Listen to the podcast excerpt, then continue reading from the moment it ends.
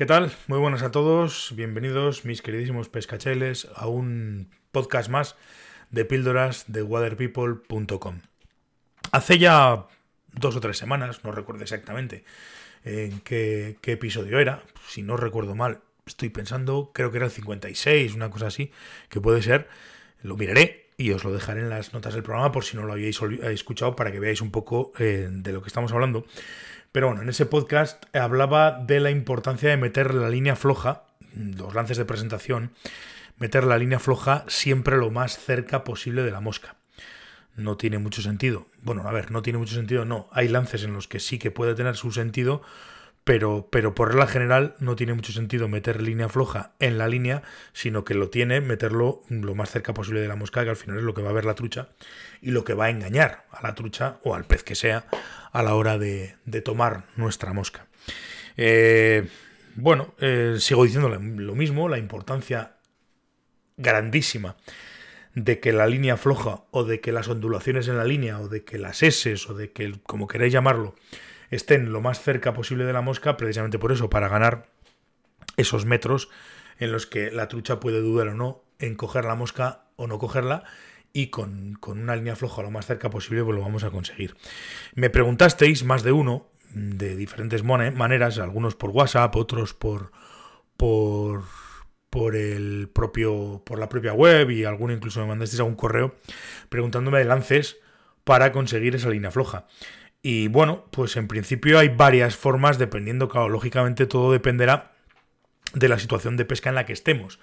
No es lo mismo mandar lances de línea floja pescando a las 12 en, el, en un hipotético reloj. Supongamos que nos ponemos en el centro del reloj y estamos pescando una trucha a las 12 aguas arriba, o pescarla a las 11, o pescarla a las 10, o pescarla a las 9, o pescarla pues a la 1, a las 2 o a las 3, incluso a las 4, a las 5. Es decir, cada situación tiene diferentes lances y tiene diferentes posibilidades dependiendo también pues, de, las, de los obstáculos y de tal. entonces es nuestra tarea determinar cuáles pueden ser esos lances que nos pueden venir bien en un momento determinado. Como, como primera opción, dependiendo de las zonas, por ejemplo, un lance que mm, me gusta mucho y que es un lance fantástico para este tipo de cosas en concreto, para conseguir la línea floja lo más lejos posible y lo más, lo más lejos posible de ti y lo más cerca posible de la mosca, es un lance, voy a decir invención, luego igual me echa la bronca porque, bueno, aquí inventar, inventar está todo inventado,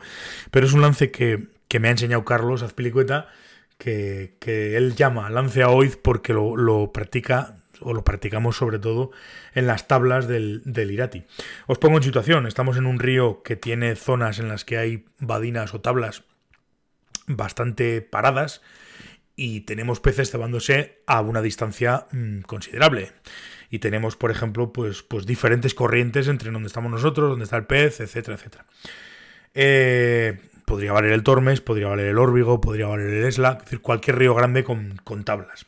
Estamos metidos y tenemos una trucha, me da igual que sea las 11, las 12, la, o sea, las 10, las 11, las 12, la 1 o las 2, porque es un, un lance tenemos sitio, estamos metidos en el agua, pongamos hasta la cintura y tenemos sitio suficiente tanto detrás como delante para poder pescarlo y para poder determinar ese lance.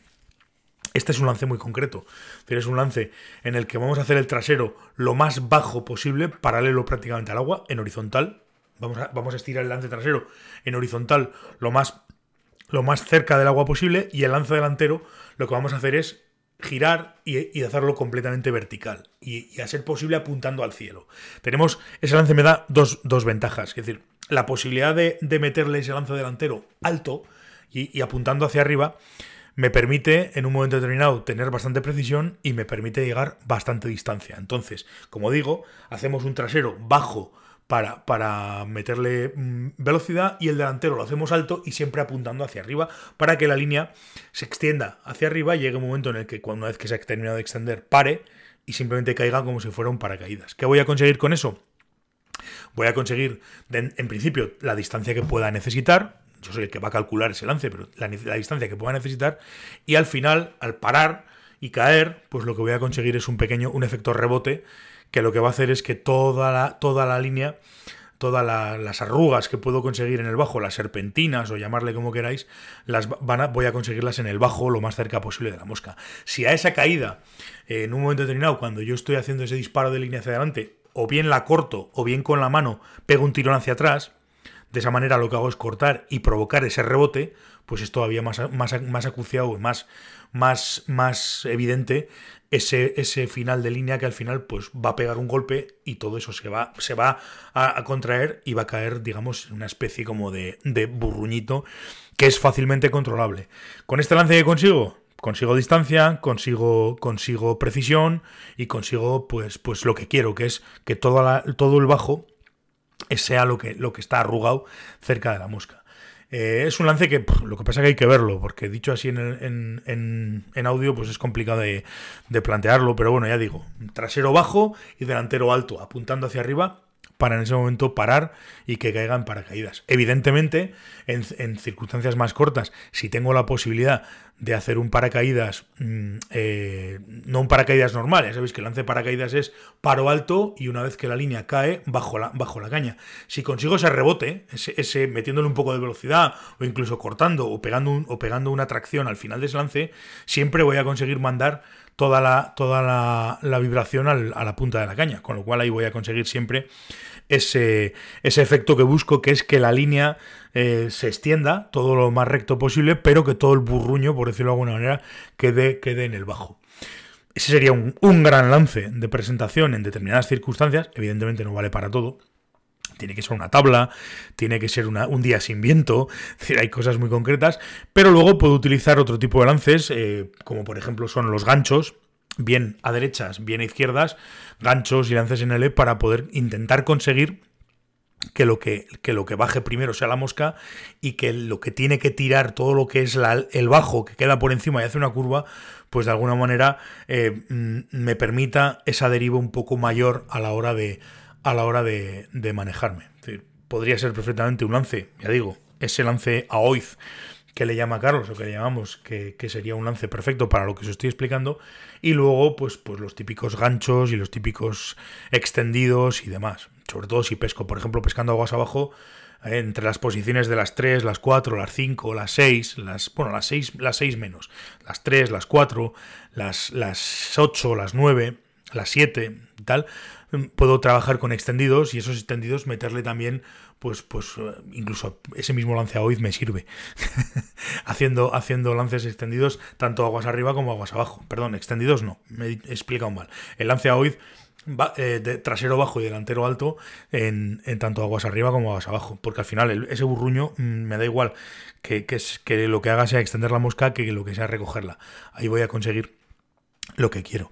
Y luego ya digo, pues otro tipo de lances interesantes para este tipo de, de situaciones, ganchos, lances en L y ese tipo de cosas que, me van a permitir jugar con el bajo dependiendo de las circunstancias. Pero vamos, a mí ahora mismo, para conseguir esos burruños, uno de los lances más interesantes es este que os he explicado, que es el lance a Oiz.